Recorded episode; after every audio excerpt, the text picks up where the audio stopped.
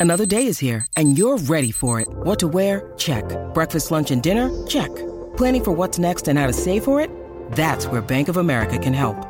For your financial to dos, Bank of America has experts ready to help get you closer to your goals. Get started at one of our local financial centers or 24-7 in our mobile banking app. Find a location near you at bankofamerica.com slash talk to us. What would you like the power to do? Mobile banking requires downloading the app and is only available for select devices. Message and data rates may apply. Bank of America and a member FDIC.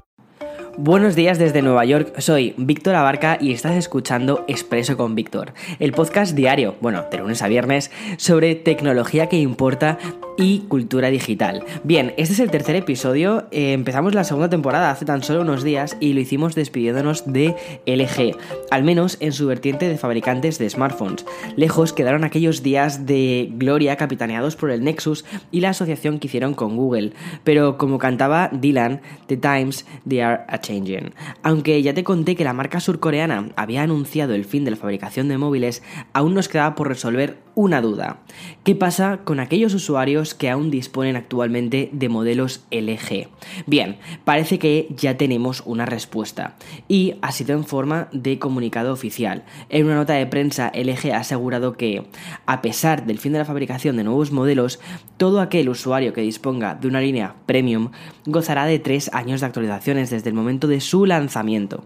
Es decir, Echando unas pequeñas cuentas, los modelos lanzados en 2019 dejarán de obtener actualizaciones de seguridad en 2022 y así sucesivamente hasta el 2024, que será el último update para los modelos del 2021.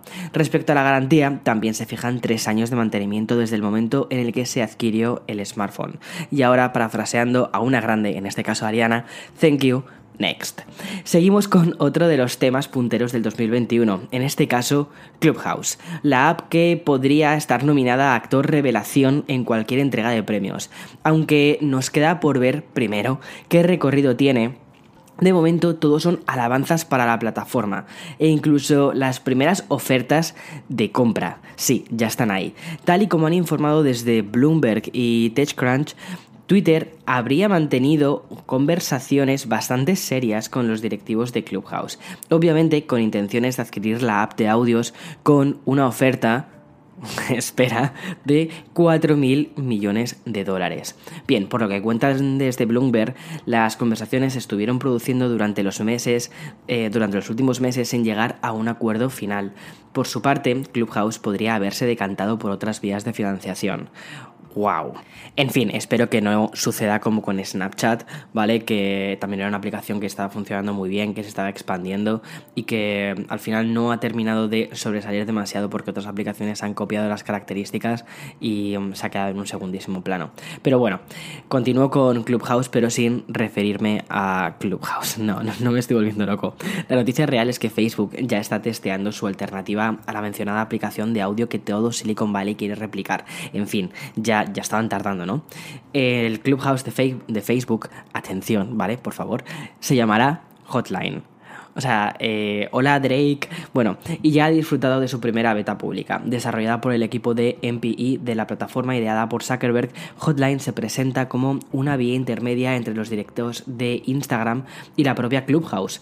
Los creadores podrán dirigirse a unos usuarios que luego podrán realizar preguntas tanto en formato texto como en formato audio.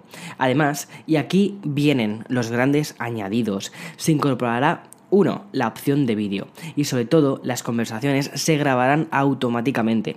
Una opción que planteará una segunda vida a las charlas. Esto es muy parecido a lo que ya sucede con Twitch, que tú puedes subir después tu stream que has hecho en Twitch a otra plataforma como YouTube para que queden ahí.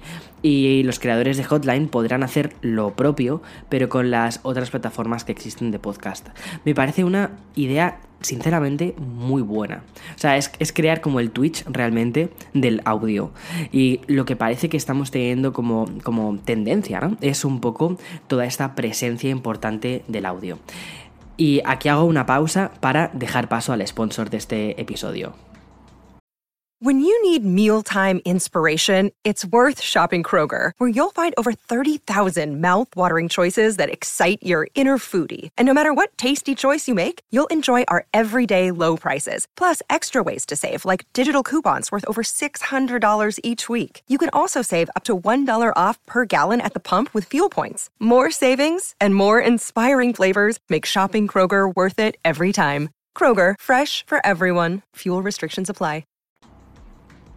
Bien, y acabamos con más voces, porque el futuro, como te decía, se presenta como una gran cacofonía digital. En este caso me refiero al nuevo asistente virtual que Spotify ha implementado en su aplicación.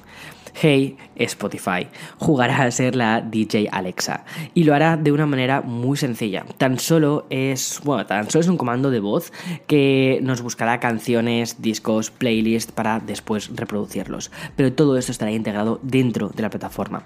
Obviamente no tendremos que usar las manos, no tendremos que usar los menús y eso cambia bastante la experiencia de Spotify.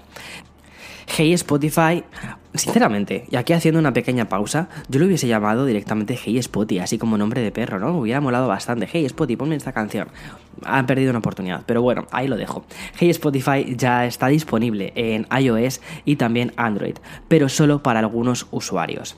En fin, estas han sido las noticias de hoy jueves 8 de abril del 2021 y la verdad es que el futuro parece que pasa por la voz, ¿verdad? Me parece súper interesante. Mañana tendremos muchas noticias sobre cultura digital, sobre obviamente también tecnología y aquí estaré para, para contártelas todas. Hasta mañana, chao, chao, chao.